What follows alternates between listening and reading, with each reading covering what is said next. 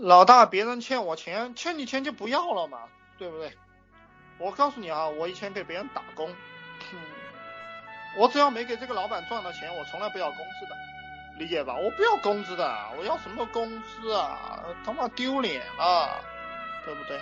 那我我帮一个老板卖东西，我没有卖出去，老板要给我发工资，我我我不要的啊！我说我这个很丢脸，我不要工资了，我吃我我我走我走人了，我走人也不要工资。那么我以前做这个建材，我给一个经理做事，欠了我他妈十几万，给了我五千块钱，还是分两次给我的，最后三千块钱还是花了一年给我的，一年时间才给我。我要我要吗？我从来不要这个钱的，理解吗？我根本就不需要，我不需要别人给我钱，我也不需要跟任何人交朋友，理解吧？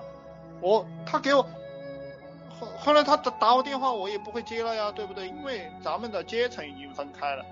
说说等他死了再给怎么办？不怎么办？不要钱，理解吧？为什么不要钱？因为我们能挣钱，你们这个思维和这个智慧都没有，智慧和思维都没有。比如说我跟一个屌丝交往，我给了他几百块钱，让他去帮我帮我做一个事情，哎，他没有去做，我会不会问他？我说你没有做这个事情，把钱还给我，还给我，我不会的，这些钱送给他了，理解吧？这个钱就送给他了。神经病才去要钱，给出去的就算送给别人了。天下间这个因果不，这个因果关系啊，它是一定存在的。就是你扔了扔出去多少，就一定会回来多少，而且会加倍回来。我再给大家讲一个事情，也是发生在我身上的事情。我在读初中的时候，我给了我们物，我我我我给了物理老师，我的物理老师几几百块钱。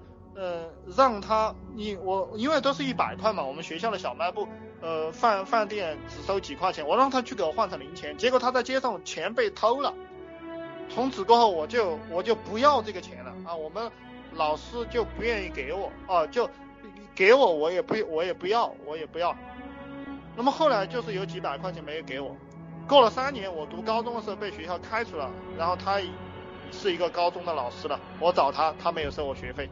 学校里的教务教务处主任啊，什么都都要这个钱。啊。这个老师说，谁他妈敢收他的钱，我就我就要要搞谁。哎，我就没有交学费，你们懂吧？我我读高中是被开除了的，因为因为自己自己犯错犯的特别严重，然后这个老师就帮了我一把，你大家理解吧？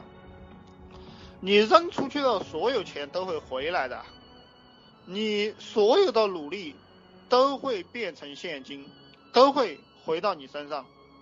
后面那个兄弟说老大做的有风度，无智商的人会认为这个是风度，其实这跟风度没有关系，这跟这跟风度没有关系。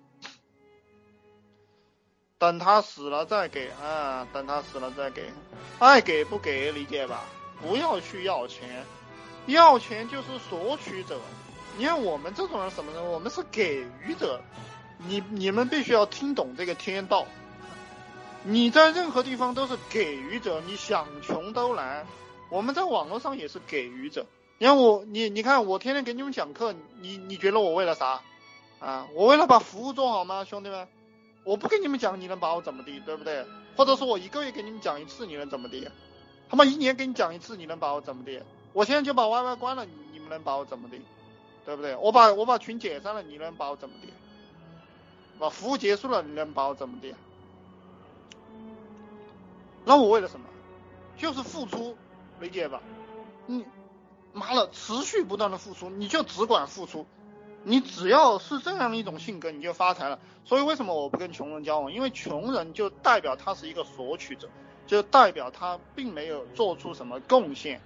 就代表他笨，就代表他懒惰，就代表他愚蠢。一个人富，就代表他聪明、肯干、踏实、勤奋。你把这个“富”字分解完了，分解完了，看看这个“富”包含的一个内容，然后你这个按照这个方向去做，然后你就赚钱了呀，对不对？然后关注的点就是你的那个项目的推广和收钱，然后顺便做一下服务就完了呀。服务随便找一找一些不入流的人来做服务就完了呀，对不对？当然你要做得好，呃，弄一点入流的人来来做服务也行。